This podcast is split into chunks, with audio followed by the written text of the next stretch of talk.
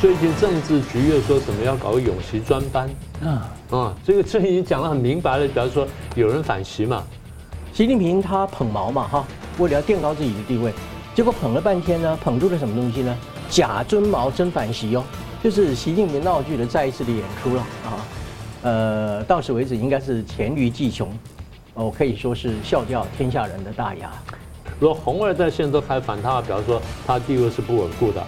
事情未必为真，但心态可能为真，也就是未必有这个连属性，也未必有什么，但大家有这个想法，那这是非常可能的。因为习近平现在已经进入了叫做老年执政，呃，而且历届的共产党的领导人呢，越老越危险啊，因为他认为时日不多，壮志未酬嘛，所以他就很容易进行一些失控的非理性的行动。习近平是推动中国进入战时体制，为台海战争做准备。如果不制止的话，中国将面临战争风险。台湾不是也担心战争吗？大家看到没有？中国大陆也有很多人担心战争战争。二零二四年本身是怎么样？整个未来世界一个关键的一年。每个选举呢，特别是我们台湾自己的选举，我们要格外的慎重的选择，一定要看清楚方向，做出正确的决定。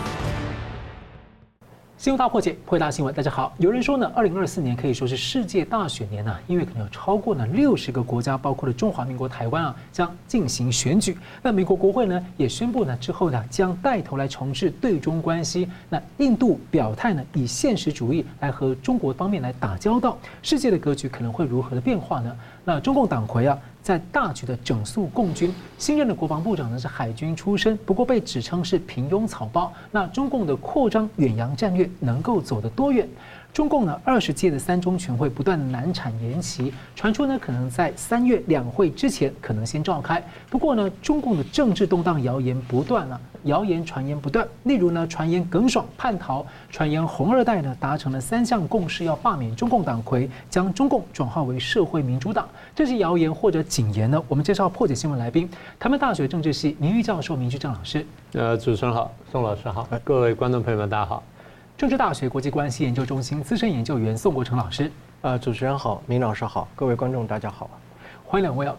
那今年可能有那六十个国家可能要大选了。那宋老师有提出其中六个国家是其中的重点，可能联动世界格局啊。我们请宋老师帮我们呃谈一谈。呃，首先，二零二四年是是一个很热闹的总统大选年哈。估计您刚刚说了有四十个国家以上会进行全国性的大选啊。呃，在这其中当呃在这其中啊，有六个国家的选举是比较具于关键的地位。呃，一个是在美洲的美国和墨西哥。一个是在亚洲啊的台湾与印度，另外一个是在欧洲的乌克兰与俄罗斯啊，呃，那么这些选举的一个结果呢，都会对于美亚欧三个地方的地缘政治的版图啊产生决定性的影响啊，甚至会对于整个世界的格局产生重大的影响。呃，我想我们一个一个来加以啊分析一下。首先就台湾我们自己本身来说。呃，这次一这是一次这个台湾是否能够继续维持民主自由体制的一个重要的一个关键的选举。呃，换句话说，是不是能够有效的抵抗中共对台湾的并吞？啊、是台湾人民一次非常重要的一个选择。换句话说，啊、台湾人民到底是要选择一个成为中共的一部分，然后走向奴隶之路呢，还是说我们要啊、维持这个抗共保台的这样的政策，而走向自由之路呢？我想这个是对台湾人民来讲是非常生死攸关的一个选择啊。嗯。那么第二个，我们就美国来讲的话啊，当然美国的这个任何的动静和变化都是影响啊全球的局势。那么美国的这次大选呢，我认为啊是对于美国一领导能力的一次重大的考验啊。呃，换句话说，选举的这个结果是否能够使美国摆脱所谓的美国视为论哈，或者是美国的这个国力下降论，简单的来讲就是所谓的以美论这样的一种说法啊。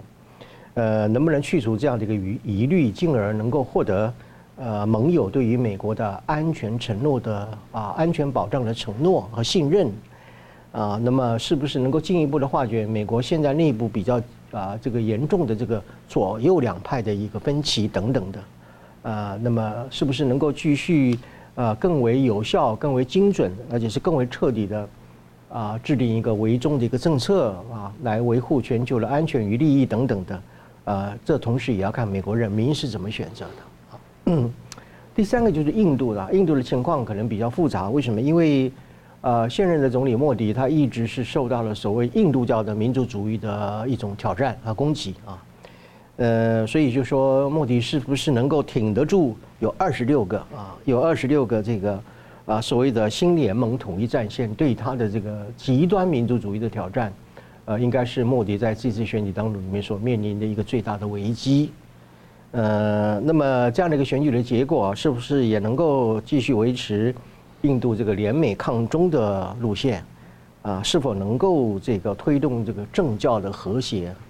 啊，那么这些都是印度政局本身的一个变化呢？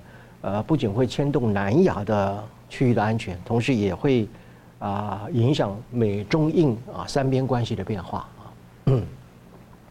第四个是墨西哥啊，墨西哥的话，由于墨西哥是世界上最大的西班牙语系国家，呃，估计在明年的六月二号会有一组两个候选人啊，呃，两组候选女性的候选人，呃，来参加竞选，一个是很明显出生于平民的阶层，另外一个是呢很明显的就是中产阶级的正二代啊，所以你看这个左右啊贫富的差距是非常非常的明显的啊。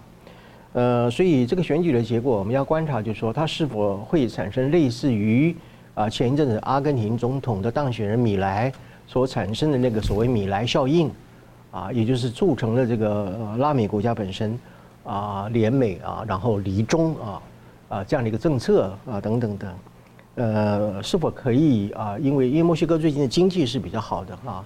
呃，他的选举的结果是不是会带动一种拉美啊往往由左往右转的这样一个趋势？啊，进一步的来脱离拉美的经济的困境等等的啊，这也是一个很值得观察的一次选举啊。第五个是莫斯科啊，莫斯科，我想一般的估计是说，因为在俄罗斯这种呃怎么讲呢，就是一种好战的民族主义的一种铺天盖地的影响之下。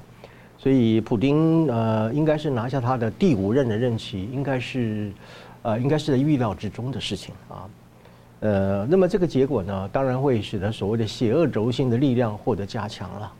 呃，而且这也是西方国家本身比较担忧的一件事情。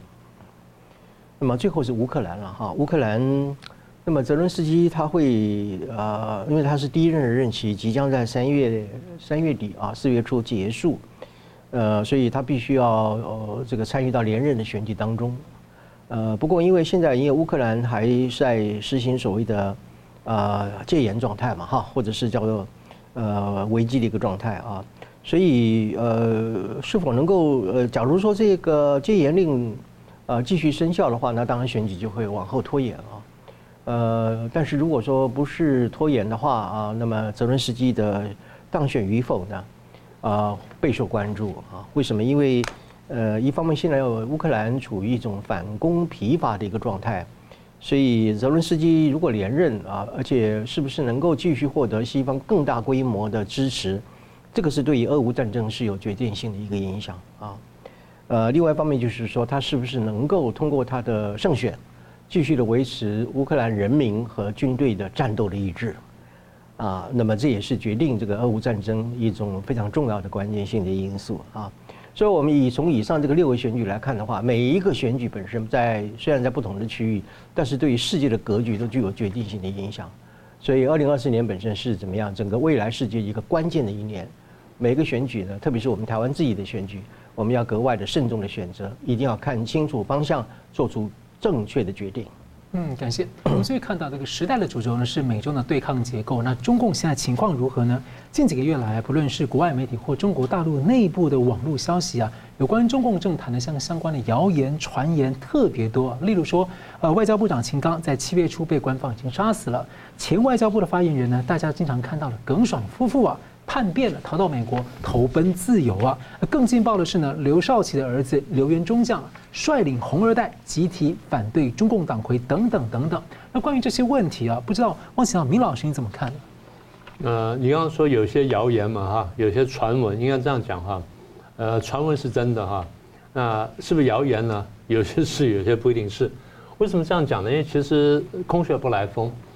我们看到，就是在各个国家呢都有谣言，在商界有谣言，在政坛有谣言。为什么？因为有牵涉到利益。不管是政治利益或者说这个金钱利益呢，因为这利益很大呢，所以大家就放各种的消息出来。呃，在专制国家或者在这种不透明的这种一党专政国家，为什么谣言特别多呢？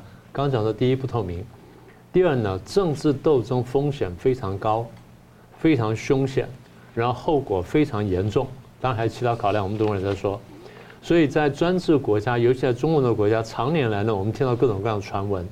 当然，过一段时间之后，有些传闻呢啊，证明是假的。但有不少传闻呢，各位注意啊，证明是真的。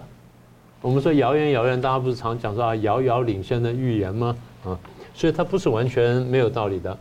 呃，流言这件事情，如果是真的话呢，那不能小看。但是我觉得这件事情呢，不管真假呢，都值得谈一下。那为什么这样子呢？我们先说新闻，新闻是说。呃，现在刘源中将率领一批红二代，然后呃写了一个建议书，大家联名反袭，然后形成了共识等等啊啊，那这个事情闹得很大。那当然有人就爆料，把这所谓的共识三点共识呢都讲出来了，我们给读给大家听啊，让大家来评判一下。而第一点是习近平执政十年，背离了邓小平改革开放的路线，全面倒退到了文革时代的政治思想跟经济路线。所以，整个中国的政治、经济、社会跟外交都陷入全面的危机，到达动摇国本跟党本的地步。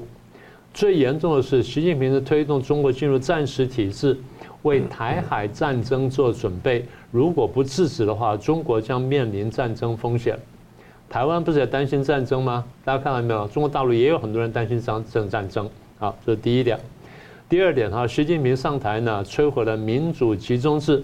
推动个人独裁，十年来呢，经济已经是不可逆转的恶化，经济恶化，民生艰难，然后这个国家财政濒临破产，民怨沸腾，关心动荡，民怨沸腾，关心动荡，然后社会全面危机一触即发。这边讲说国家财政濒临破产，呃。我记得上一次他们讲说国家经济濒临破产，是文革最后华国锋上来做报告的时候。嗯，好，这第二点。啊，第二点还有一个，啊，外交领域的部分，习近平抛弃邓小平的韬光养晦的这策略，呃，呃，不能厚植国力，在这种盲目自大、四面出击，推动战狼外交，导致中共形成了国际上的公敌。好，这第二大点。第三点。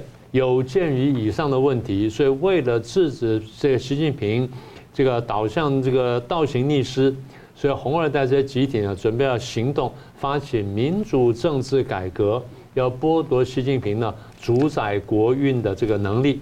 然后，啊，请各位听说啊，将中国共产党转型成为中国社会民主党，实行民主社会主义的议会政体。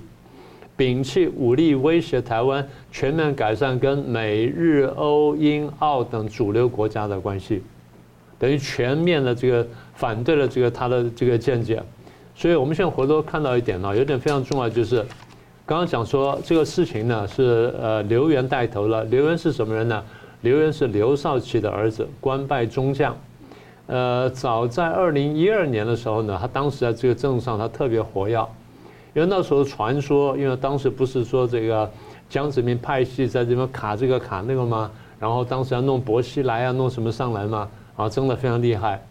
然后刘源这些人为什么去支持习近平呢？第一是认为习近平有改革的想法；第二，这些人呢对薄熙来不放心。为什么对薄熙来不放心呢？因为薄熙来当时在这个重重庆呢唱红打黑。大量的去唱毛泽东时代的战歌啦，然后真的要恢复文革时代一些作为，所以刘源这人非常担心。那刘源看见这个薄熙来这种作为，又加上薄熙来呢卷入了这个镇压法轮功，然后这活活摘器官等等这些大这个违背人伦的事情呢，所以刘源他们担心说这个不太合适，所以当时以刘源为首的很多太子党呢去支支持习近平这个人这个人。那么也就是在习近平跟这个薄熙来这种非正面对决情况下呢，党内的一些人，尤其是太子党这些人呢，形成了一股势力。呃，就中共常讲说我们是无产阶级专政，我说哪里是？你们根本是一个封建社会。他哪里封建社会？我们共产党，而你们还不封建社会？你们口口声声说你们自己什么呢？说你们自己呢是这个啊，八旗子弟。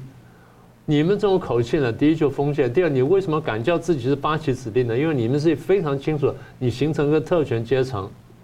那所谓红二代呢，或者太子等这这名字不是随便来的啊，也就是你有资格当红二代的，必须是在一九四九年中共夺权成功之后，你的父母或者你的这上一代呢，他曾经到达哪一层以上官位，才有资格叫红二代。嗯，不是说随随便便什么人都可以叫红二代的。不能这样叫的，所以你说啊，随便攀附那是不行的。那么这些人形成什么呢？这是形成一个特权阶层。共产党本身已经是个特权阶层，而红二代是特权当中的特权。为什么呢？因为他们老子老子打江山嘛，所以儿子就可以做江山。这第一个。第二，经过文革之后呢，这个中共高层很多人呢看到一点。他们发现文革的动荡的时候呢，有一批人起来呢，利用天下大乱的时间想推翻共产党，这叫人民文革。这个我们今天就不多说了。所以当中共高层认识到有人民文革，也就是人民借机去暴动推翻共产党可能性的时候，他们认识到一个道理，还是把江山传给自己儿子比较保险。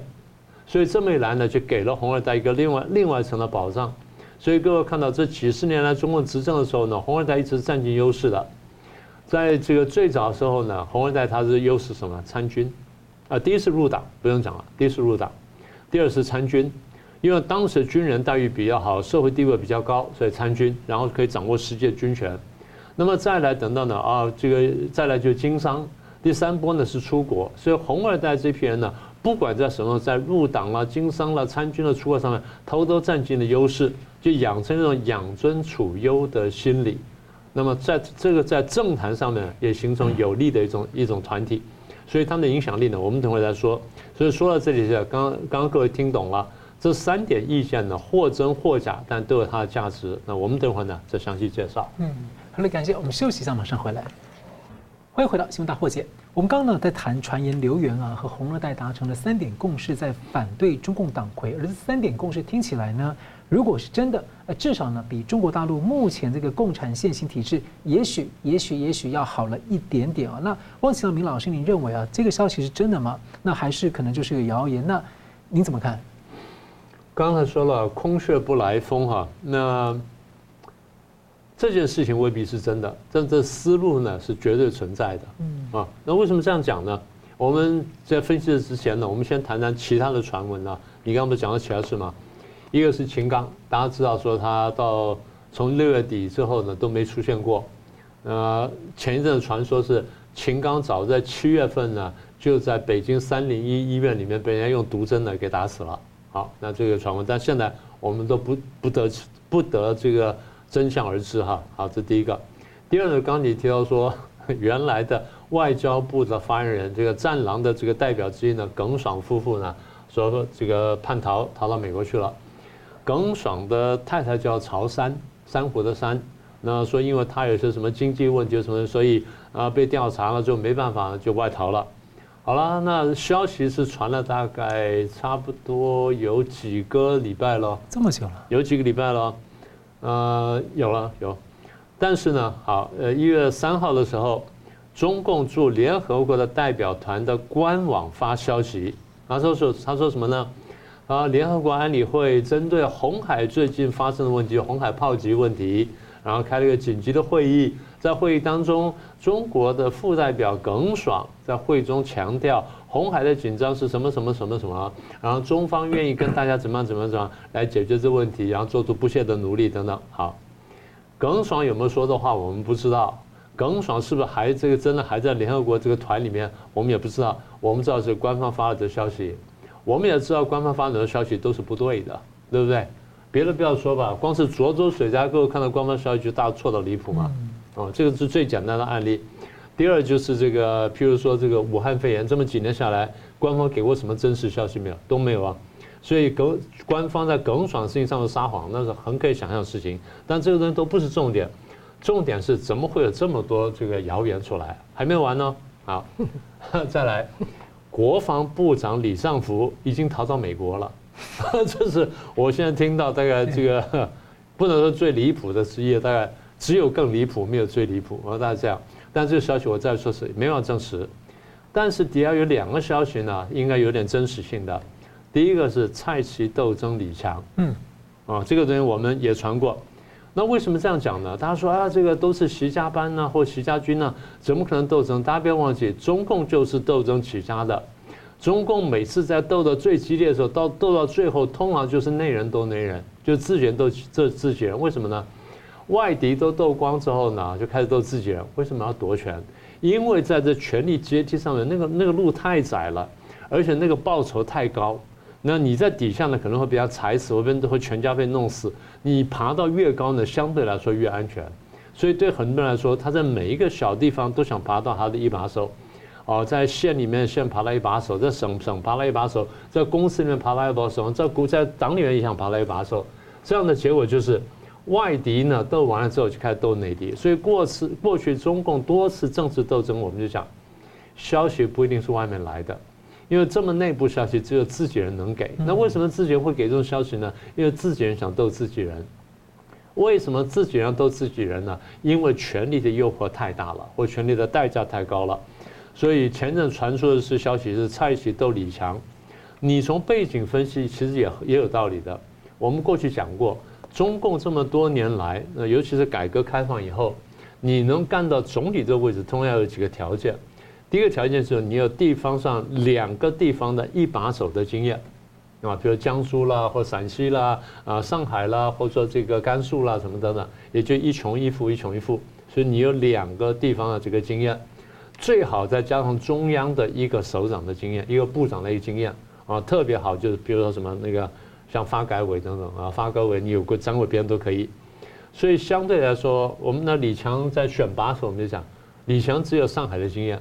而上海经验时间比较短，坦白说，从我们外人看，上海经验并不是很好。那说，哎，为什么选他？因为他听话，嗯，因为他听话，所以我们说选了他。那从蔡奇来看，或者赵乐际来看，那凭什么是他呀？我有两个省的经验呐，我他他有两个省经验，哎，李强没有，李强就是最后那一把，那弄得好一点，他他鞠躬鞠得比我们低一点，啊，所以他拿到那位置，大家就不服气了。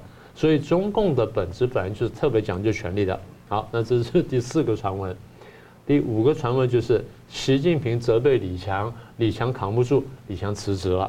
而这件事情是这样的哈，我是这样看的：习近平责备李强完全有可能，然后李强被骂到不行的时候呢，他口头请辞，那也绝对有可能。但习近平会不会准呢？大概不会准，因为我你想想看哈，如果说二十大才开完没多久，然后我才刚刚这个任命了外交部长，问任命国防部长，那。半年多天，这两个下去了，现在半年不到，我把总理都换掉了，我这还要玩吗？他就小时候我是孤家寡人嘛，所以大概是不会的。不过李强辞可是要保命啊，来息息怒。哎，我讲这意思就是说，习近平会骂李强，这真的。李强提出辞呈，这可能是真的，但习近平不会准他，嗯，因为习近平准他就给自己难堪嘛，对不对？但李强是为了保命说请辞，那是完全有可能。好，那现在再回到刚刚的问题。为什么会有这么多的谣言跟传闻呢？第一，我们刚刚讲的，在一个专制政体底下不透明，然后政治斗争非常凶险，后果非常严重。再来，我们仔细分析，刚刚听到这些传闻呢，有些是针对个人的，譬如说针对这个李尚福，或针对这个秦刚。你说针对秦刚或李尚福，那只有一种，有两种可能，一种可能就是。同才有人想争他的位置，想斗他，所以放黑材料就斗他，哎，做成功了。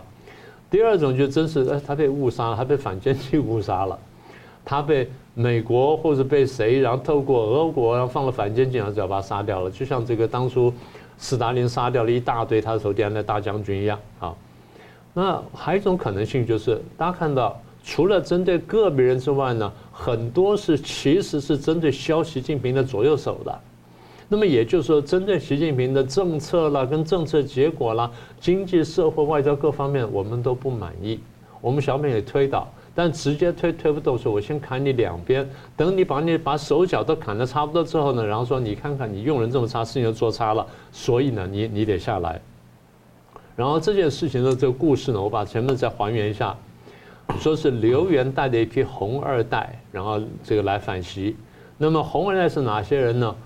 据说哈，签名的有胡耀邦的儿子，有这个罗瑞卿将军的这个女儿，然后有这个马文瑞的这个省委书记的这个女儿等等，还是听说签字呢，还有很多军人，包括李尚福啦，跟火箭军李玉超等等人在内，因为还有邓家人，呃，对，那最呃邓邓普方对，所以这样讲的话加起来是什么？就是。所有这些老干部家里面的这些家族的是后人啊，除了谁谁谁在坐牢，除了伯家还在坐牢之外没签字呢，那其他都签字了。这第一个。第二，习近平的背景呢是能够当时做的稳，是因为红二代强力支持。如果红二代现在都开始反他，比方说他地位是不稳固的。我再说一次，事情未必为真，但心态可能为真，也就是未必有这个连属性，也未必有什么，但大家有这个想法，那这是非常可能的。那么也就是反映了大家对于他这段时间执政以来结果的不满意的一种具体表现。嗯，是感谢。那老师，我想请问一下，因为像里面提到说，呃，要这个改组中共为这个呃中国社会民主党，那您认为说他是真心要放弃中共，那或者呢，他想要要曲线保共党？我觉得签字人如果有有签字的话，或者说这个心态是存在的话，两种人都会有，因为这两种人我都碰过啊，我都碰过。有人是曲线保共产党，说这样就可以把共产党保住，我们可以继续吃香喝辣。有人是觉得说，不管我是否吃香喝辣，但是我虽然是因为红二代，我认为共产党真的不可不可取了，真的必须要要这个罢免或去要打倒，所以他有这个想法，所以这都并不奇怪。嗯，是感谢。好，我们就会看到这个中共在十二月底啊，有一个军事呃军中的重大人士啊，宣布海军司令董军呢来担任新任的国防部长，选取了这么久，而且还罢免了九名将领的这个人大职务啊，那共军的整数还在持可能持续扩大。不过呢，前海军中校姚成就披露啊，这名新的国防部长董军是参谋出身，在专业跟领导能力都不足啊。共军内部呢，恐怕不会很服这个人士啊。那也反映了中共党魁无人可用。那另一方面也有推测，可能暗藏一些战略布局哦。那我请教，呃，宋老师，你怎么观察他的一个布局？呃，好的，当然就是啊，董军出任这个新任的国防部部长，是中共建政以来第一次以海军的将领来出任这个职务。呃，那么这应该是具备的某种嗯啊，我认为比较啊不寻常的意义在里面啊。呃，我也不认为说董军就是个草包了哈。呃，那么这种说法可能还有待商榷啊。呃，也有人认为就是国防部长呃没有决策权啊。那么董军的级别也不是很高啊，因为一般这个国防部长应该要有中央军委委员还有国务委员这个身份的等等的。呃，所以如果说我个人的看法就是，如果我们不是从一个单纯的单一的人事命令来看，而是说从耿呃从董军的这个出现作为一个指标来观测未来十年中共的战略布局，从这个角度来看的话，那么我就认为说，这可能就不只是光是董军一个人的人事命令的问题，而是由这个任命来看出中共未来的战略的意图。呃，那么这里头就涉及到，就是说，那海军为什么受到重视？第一次啊，成为啊国防部部长的人选哈。第一个呢，就是陆军其实过去几年来一直受到冷落嘛，然后火箭军也团灭了嘛哈，加上最近那个军工系统本身也被啊围剿了等等的，呃，所以剩下也不就是海军嘛啊，呃，你说他选不到人吗？那么你总是也得在海军剩下了这个。呃，海军里面去选个人了哈。不过我们不要把它看成是一个像草包啦，或者说是这样的一种参谋官而已的这种身份。呃，但是我认为就是料敌是必须从严的啊。所以从这个角度来看的话，我认为啊，董军的任命意味着是中共未来十年要推动一个叫做扩张型的海洋战略，或者叫扩张型的一个远洋的战略啊。从过去所主张的这个叫近海的防御。啊，到这个远海的护卫，最后到达什么样？习近平所说的二十一世纪的海洋强国，啊，所以董军这样的一个资历本身，我看并不是那么简单啊，呃，所以这是说明了，就是说这个海军为什么受到重视，以及它显露出了这个中共这个扩张型的远洋战略的一个继续的推动。那么另外的话，就是董军的这个出现啊，呃，也有他一种啊战略布局上的需要。呃，为什么呢？因为假如我们不是从级别，我们是从任务或者是职务的角度来看的话，呃，董军有三个关键性的资历哈。第一个就是他是北海舰队副参谋长，然后呢是东海舰队的副司令员，还有是东呃南部战区的副司令员，最后呢他还曾经有两次呢，呃，进行这个中俄海上联合演训的总导演或者叫总指挥官。呃，光是这个三个字例呢，啊，我们就可以证明，就是说，呃，不是随便的任用了啊。呃，这里头呃，至少显示两个一个讯息，一个就是说，中共开始或者是已经把水下的战争呢当做是它的战略的重点。另外一个，一方面也有可能就是特别针对台湾啊、呃、进行所谓的渡海作战的一种战略上的需要。啊，所以我们说这个有它的一个战略上的一种考量和是需要啊。那么这些战略上的考量和需要需要呢，那进行预测性的来看的话，那中共会有从事一些什么样的一种战术的布局？啊，我提出有一个四大布局啊。呃，第一个布局就是一掌控第一岛链，也就是说，特别是针对台湾海峡还有什么样啊西菲律宾海，那么进一步进一步的来掌控这个南海的控制权。那么一方面可能在南海进行所谓的护岛战争，因为它在里面有很多的岛礁，上面有军事的设施啊。啊，另外一方面可能也是为了要并吞台湾而进行我们刚刚所讲的渡海作战的需要啊。这是第一个布局啊。那么第二个布局叫做什么呢？突入第二岛链啊。啊，无论你是从上面的公国或者下面的旅那个巴士海峡，呃，都是要扩张整个中共突破第一岛链之后到第二岛链。啊，特别是环绕到西太平洋啊，到南海岛国的海域当中里面，啊，准备跟美国在这个海域当中里面进行直球对决，啊，这是第二个战略布局。第三个呢，啊，他现在实际上已经在推动所谓的红海遏制战略。什么叫红海遏制战略呢？啊，就是中共利用现在他在东非吉布地啊有一个啊军港，那么他以这个海上维和啦，哈，甚至是以什么样清剿海盗。啊，然后维护、保护商船这样的一种掩护，其实呢，他是想要控制从苏伊士运河出来之后到达的红海，然后到达亚丁湾，进一步到达阿拉伯海。我把这个地方称之为什么东西呢？叫做全球第一的这个战略航道啊。那么他在这个目的啊，主要就是要遏制这一个这个咽喉地带啊，然后呢，防止啊，或者是遏制欧盟或北约的力量深入到这个印太地区。这是他第三个可能的战略布局，叫做啊推动红海遏制的战略。第四个呢，就是我上次在你们节目中也谈到了，就是他要推动一个北冰洋战略啊。呃，那么中共过去十年来其实已经默默的哈，在进行一个他们说之为所谓的冰上丝绸之旅了哈。呃，它是以探勘呐啊，或者是气候的观测啦。呃，科学研究啊，等等啊，或者是呃特别资源的一种专案的啊探索呀，等等的，以这些名义呢，来开辟一个叫什么北极航道啊。这个北极航道本身是军商有两个战略意图。从商业上来讲的话，它可以减少商运的成本。呃，一般的估计大概比一般它走其他的航道的这个成本可以减少百分之十五到百分之三十左右。呃，可是除此之外，它还有怎么样军事的用途？为什么它可以在这个地方部署什么东西呢？啊，远程飞弹，或者是甚至部署这个战术核武等等的啊。那么，如果在这个地方建立了这个战略的核武基地的话，那么那它要打欧洲、打美国的话，那是怎么样缩短了很大的一个距离啊？所以，以上我们可以看出来，就是说啊，董军的这个任命呢，啊，假如一我们不以单纯的人事命令来看。而是这样的一个人事的出现，铺路了或者是彰显了中共未来的战略意图的角度来看，呃，我们同时从董军过去的那个主要的一个经历，呃来看，他可能借用于他来进展新的一个战略布局来看的话，那么这个问题可能就不只是一个董军个人的问题啊，所以至少有怎么样掌握掌控第一岛链，突入第二岛链，推动红海的遏制战略，最后就是怎么样？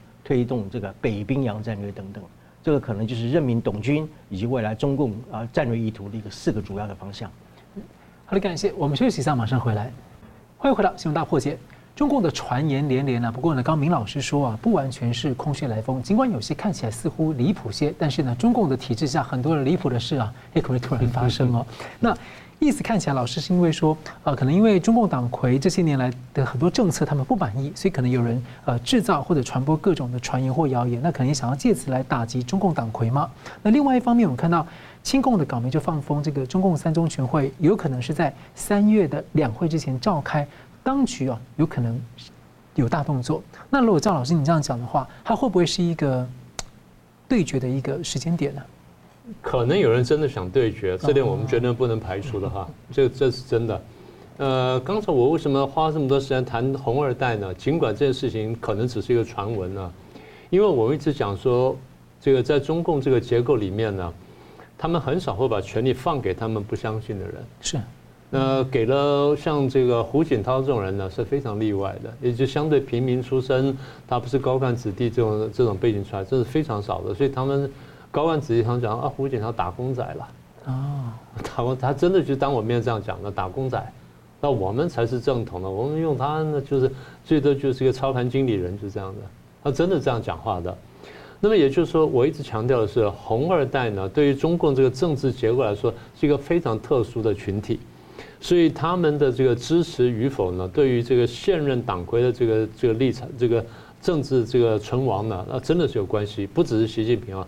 其实过去从毛泽东当然不算了，后面那些多少都有一点点的。现在我们来回溯一下习近平上台前后，他上台是二零一二年的十一月份，从二零一二年十一月到二零一七年开这个十九大之间的五年呢，是他第一个任期。给我回想一下他的第一个任期的社会上对他的基本评价如何？还不错的，嗯，还不错的。为什么呢？当时大力反贪腐，大家说啊，他反贪腐啊，多么厉害什么等等。当时我们说是他反贪腐，但反贪腐不是为了反贪腐，反贪腐另有题目，他是为了夺权。但是大家看见是反贪腐，然后就鼓掌叫好。那我们看见反贪腐之外还有夺权，好，这是第一个部分。第二部分就是他的第一任期会较好，为什么呢？因为他搞大国外交，然后他搞元首外交，大大提升了中共呢在国际外交上的这种能见度跟相对地位。一方面，他经济也水涨船高嘛，那时候。因为前面经过了这个二零零一年、零二年参加世贸组织之后，大量的华尔街跟国际这大钱涌入、热钱涌入之后，中国大陆经济水涨船高，所以那几年过了好日子。那么习近平上台的时候，刚好是承续了这个东西，然后他还有很多的钱可以用，所以在国际上呼风唤雨，然后去玩元首外交的时候，玩得非常得心应手。所以在第一个任期结束要开十九大的时候，当时人家说：“哎，他拿什么政绩出来？”我说：“拿两点，第一拿反腐、反贪腐。”第二呢，拿元首外交，哎，果然不错，就是这样。但是到第二任期的时候，各位注意到，第二任期开始的时候是二零一七年底，那时候川普上来了，然后我们看见什么呢？我们看见川普要跟他打贸易战，当时我们讲了，大家都不相信。所以二零一八年年初的时候，我跟一些朋友讲说啊，川普要打贸易战了，没人相信。到了二零二零一八年六月份，果然开打了。贸易战，如果说习近平识相的话，或中共整个高级团队识相的话，他们且战且走，然后最后呢低头了，然后让做些让步，那就没有问题了。其实不会追杀那么厉害的。但是如果说你觉得输人不输阵，你非要把那战狼的本性先提前揭露，我跟你对干的话，到最后呢，你一定会被打得很惨。有细节我不多说，因为我们过去就讲过。那么也就是他第二任期开始的时候，为什么开始走下坡了呢？第一，贸易战打了他经济开始下滑，当时还不明显，然后开始挑战美国、挑战欧洲、挑战主流国家的时候，大家开始警惕他了。所以到第三任还没开始，第二任后面的时候已经很难受了。好，那现在我们讲回一件事情，刚才不是讲到说这个刘源说，据说有这么个建议书吗？早在二零二零年三月份，中共要开人大政协两会之前，就出现过一份这个建议书，大家不知道记不记得？当时传的人号称是人在香港的阳光卫视的董事长陈平。那么他说他在微信上看了这封信，觉得读完之后上层理性平和，就转发了。那这封信说什么东西呢？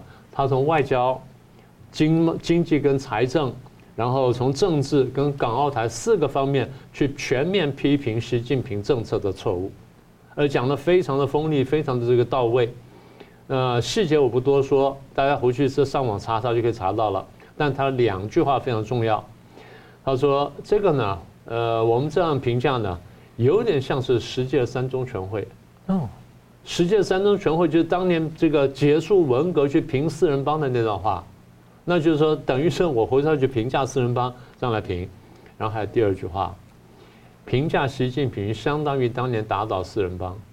哦，你回去查那东西就知道，这个话大家回去查得到的。那么也就是说，他觉得上层理性平和的东西，竟然讲了这话，大家不要忘记这是什么？这是二零二零年，二零二零年，早在这个二十大之前两年两年多的时间呢，一年多的时间呢，就讲了这话，所以这就吻合了我们在这个节目上的多次多年来的观察。我们是跟大家讲，我们对中共现在处境叫做内外交困。那怎么叫内外交困呢？内部是经济政策方向错误了。简单说就是，你应该是国退民进的，就你搞成国进民退，搞成国进民退不说呢，那你还天一天一产业，今天打这个，明天打这个，然后后天打谁什么？呃，这两天又打游戏产业，还怕死的不够厉害，所以经济呢这样就打的就很惨了。那然后再来就是你用这种高杠杆的去发展国家，不管是地方上的这些省一级的单位，他用高杠杆去进行地方建设好。整个国家就在进行高杠高杠杆的这建设，所以国家财政一定慢慢最后被你挥霍的差不多了，然后再怕死的不够，还搞香港问题，然后搞清零风控，最后结果就是百业凋敝嘛，外资吓跑了，然后内部的中小微企业全部倒闭了。当外资跑掉，中小微企业开始倒闭的时候，出来的一定是失业问题，失业问题伴随的一定是社会动荡。社会动荡伴随的一定是官民镇压，最后一定是这样。官民镇压到最后就是那反对的人或者不赞成的这种人就要起来挑战，这是内部的部分。外部的部分呢，我们刚刚简单讲了。二零一七年开始你去挑战美国，其实你一直在挑战美国，只是二零一七年被美国发现之后，美国开始还手了，你不服气，然后你又再还回去，那这样美国就真的生气了。所以从双方的这种。一点点的这种不和，就变成比较全面的贸易战，就变成什么战略上的对抗，这才是我们觉得最根本的问题。好，那在这个时候，他本来想啊，我跟欧洲改善一下经贸关系，然后借着跟欧洲的经贸关系去平衡美国这边贸易的损失，结果又因为新疆棉人的问题，然后跟欧洲爆发人权冲突。而且那时候欧洲呢，就是我象征性制裁了中共的一些什么人呐、单位等等，中共很生气的就卷起袖子，然后去反报复，又去制裁欧洲的什么跟机构。欧洲想说，我给你面子，你不要，我前面是轻轻制裁你一下，你跟我玩真的，那欧洲这样生气了，一生气结果就是谈了七年，就差临门一脚的欧中投资贸易协定吹了。本来希望从欧洲这边拿回点贸易呢，平衡美国那边损失，现在欧洲这边也落空了。再把香港玩垮之后呢，能够救你的香港都没有了。所以当时我想，他最后能救的呢，就是骗台湾，就骗台湾。如果说你丢什么三十一条、二十六条、十七条、十八条丢出来，还有台商被骗的话，那你就骗到钱了。难怪那么关心这次大选。那所以那那还不还不知道那件事情呢？哦，我就光说这些东西就已经很够看了。那你觉得还不过瘾，对不对？还去经贸制裁立陶宛啦，制裁澳大利亚啦，在南海跟各国冲突啦，然后这个各种各样问题呢，要去搞战狼外交了，还怕死得不够。所以简单的说，就是中共现在内外问题已经非常清楚了，稍微有点点认识，稍微明眼人都看见他政策是错的。那么也就是我们过去讲的，习近平真的陷入一个独裁者的困境的地步。那独裁者困境呢，大概有几个特征了。第一个就是听不到真话。因为底下人不敢讲，第二就是呢，他又高度疑心别人，因为他觉得不保险了，他开始疑心别人。当他疑心别人的时候，他越疑心，他越觉得自己孤立，他越追越觉得孤立的时候，他恐惧感越强，就觉得这个也想暗杀他，那想反叛，所以抓这个打那个，然后关那个，最后搞到最后哦一塌糊涂。所以这样子呢，这个信就出来了。我再说一次，信不一定是真的，传闻不一定是真的，但这种心态绝对是真实的。也就是真正有很多人想这件事情，说不定只是没有做罢了。但这个事情呢，或者这种心态呢，或者这种情境呢，却是真实的。嗯，感谢。那我们再来看到啊，这个中共党魁呢，最近呢是在高调的捧毛泽东。不过呢，他在二零二三年底的谈话呢，又突然定调毛泽东的文化大革命是严重错误，呃，声称攻击第一位，错误第二位。汪景孝，呃，宋老师怎么解读他的这个对毛泽东的那个评评价？呃，二零二三的十二月二十六号，毛泽东诞辰一百三十周年嘛，哈，呃，所以习近平就召开和主持了一个评价毛泽东的一个会议啊。呃，在这个呃会议当中里面，他的讲话其实两个重点而已啊，一个叫做什么？毛泽东是一个伟大的人物了啊，啊，改变了中国人民啊，中国的这个国家的命运啊，什么国家的面貌。呃，同时为了什么世界上受压迫的民族的解放，还有人类进步的事业做出贡献等等，所以第一个论述叫伟人论啊。那么第二个就是您刚刚所讲的这个功大于过嘛，哈，就攻击是第一位的，错误是第二位的啊。错误是第二位的也是很严重的，因为它至少是第二位呀啊，呃，所以我对以上这两点，我只有四个字的评语啊，叫做欺世盗名而已啊。呃，但是我们也要看，就是说，习近平你的动机何在嘛？哈，你搞了一个新皮毛运动，你的动机何在？我认为有三个动机了。第一个就是说什么呀？试图去重建他自己本身摇摇欲坠的所谓的统治的合法性啊。呃，因为习近平现在已经进入了叫做老年执政，呃，而且历届的共产党的领导人呢，越老越危险啊，因为他认为时日不多，壮志未酬嘛，所以他就很容易进行一些失控的非理性的行动。呃，斯大林如此，布里兹列夫如此，毛泽东如此，习近平一样如此啊。呃，第二个动机就是以捧毛来垫高自己的地位啊，不是提高，是垫高自己的地位啊。呃，其实这就是我刚刚所讲老年执政的回光返照啊。第三个呢，就是要倾注人民的记忆啊，把它换成党的教条啊。我想这主要是三个一个动机啊。呃，我着重讲就是说，习近平的这个统治合法性已经崩解哈。呃，假如不是崩解的话，那么我就在这边提出十问习近平啊。第一问，如果毛泽东的功绩是第一位的，那么在文革期间，保守估计在三千万以上的中国人民饿死的、打死的、被斗死的，然后还甚至包括被冤死的、忧愤自杀的等等的，呃，请问他们死的瞑目吗？如果你认为他是攻击是第一位的啊，呃，那么这样的一种死亡的人数，请问？呃，这到底是功还是过啊？我想世人的眼睛是非常雪亮的，包括中国人民的眼睛是很雪亮的啊。第二问呢，就是习近平，你是经过人民的同意还是授权，然后担任国家领导人的吗？不是嘛啊？你不过就是习仲勋的儿子嘛。如果你不是习仲勋的儿子的话，那你就叫路人甲或者路人乙嘛啊。所以呃，你不过就是因为红二代。我们刚讲，那明老师讲了很多红二代。啊，所以你今天才垄断了国家的这个最高的权力啊，所以这是第二问啊。那么第三问呢，就是从二零一三年你开始打贪，结果你打了这么多年呢，结果最贪腐呢，最贪最腐的是你身边的人哟，啊，呃，你不是在铲除前朝的遗臣呢，你是在打击什么样贪腐最严重的身边的宠将啊，啊，呃，所以呃，这个情况到底究竟是你识人不明呢，还是用人不当嘛？啊呃，所以讲到最后呢，就是你清洗别人的时候大张旗鼓呀，啊，结果你清洗你身边的人的时候怎么样，遮遮掩掩的。所以是我要问的就是说，是你应该打贪别人呢，还是你自己应该被打贪呢？啊，这是我的第三问啊。第四问就是二十大以后你搞了一个十呃喜加班嘛，呃，个个都是应声虫。那么请问这个是中国式的现代化呢，还是所谓的中国封建独裁的复辟嘛？啊，这是我的第四问啊。第五问就是说，你执政了十年，到底中国的经济是上去了呢，还是下来了呢？啊，那么 GDP 是增速的呢，还是减速的呢？我想这个答案大家都很清楚。第六问啊，你搞了三年的这个动态清零，你究竟是消灭了病毒，还是消灭了人性？啊，呃，你究竟是打败了疫情呢，还是你把整个经济给打残了？就是你打残了经济，打废了经济啊。第七问，你在香港实行这个国安法。香港究竟是向上提升还是向下沉沦？呃，香港现在究竟还能不能叫做东方明珠，还是被世界上认为叫什么样东方废墟？这是我提出的第七问。第八问，你所推动的这个战狼外交，究竟是朋友增多了呢，还是怎么样减少了？换句话说，请问现在这个中国到底是被视为国际公敌呢，还是世界的朋友呢？这是我提出的第八问。第九问，你整天派飞机到台湾的上空，在那边绕来绕去的威胁和骚扰，呃，请问你这个是叫两岸一家亲，还是叫做两岸一家侵侵略的侵呢？啊，最后一个第十问啊，你经常挂在嘴边里面讲的那个东升西降啊，当然我们知道你要讲的其实叫什么东升美降了啊，就是这么样的一个呃一句话啊。可是我请问你，这么多年来东升了什么东西啊？然后美又降了什么东西？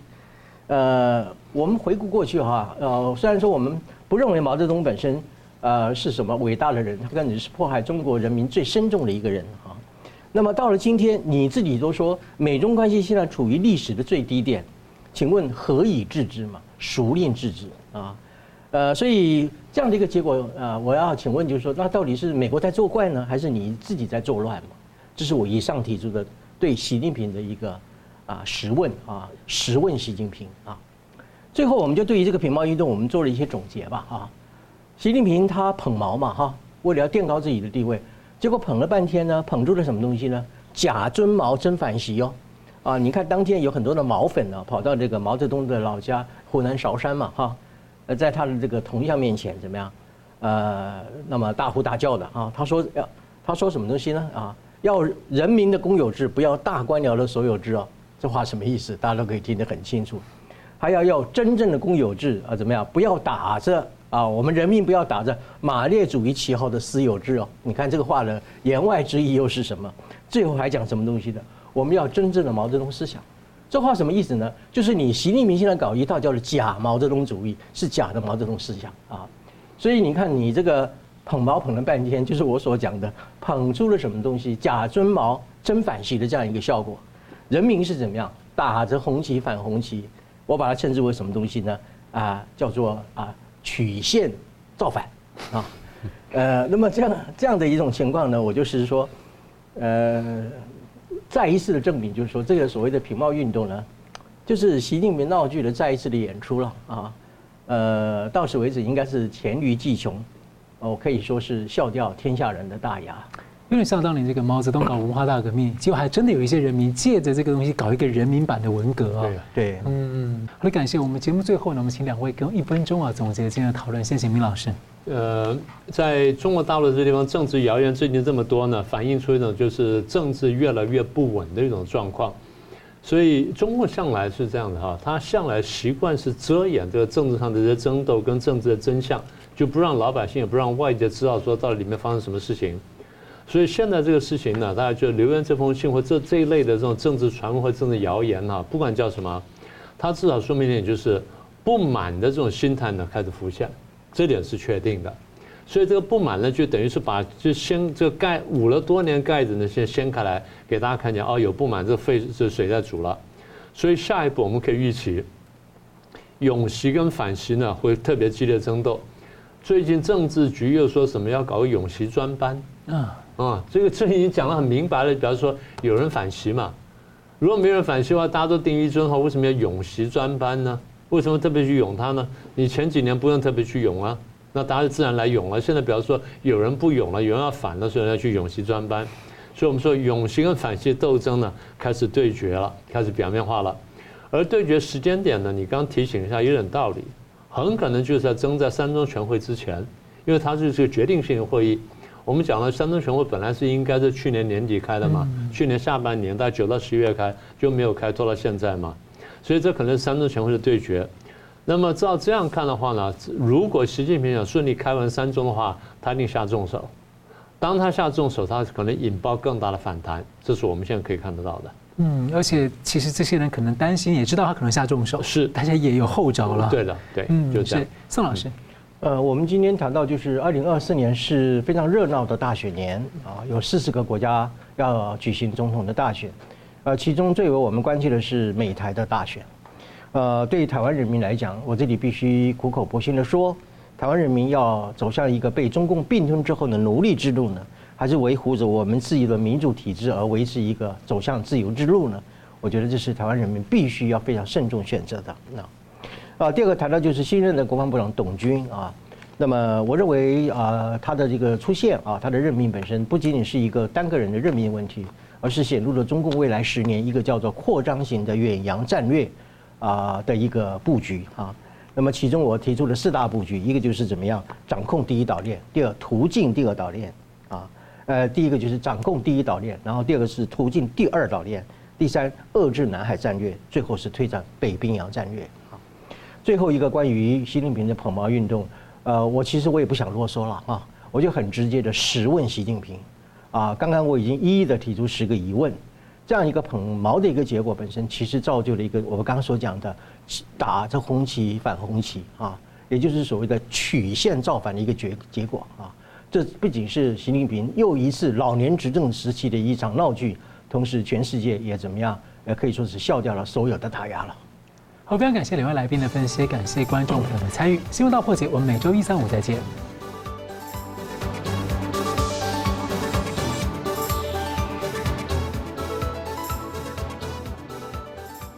新闻大破解的观众们，大家好！非常感谢大家对我们的支持和帮助。那我们在 YouTube 上呢，成立了一个新的子频道，叫“新闻大破解随选”。我们把呢相关的这个啊、就是精彩片段都汇集在一起，来方便大家分享给朋友们。那么也希望大家能到此频道来按赞。订阅以及分享给更多的朋友。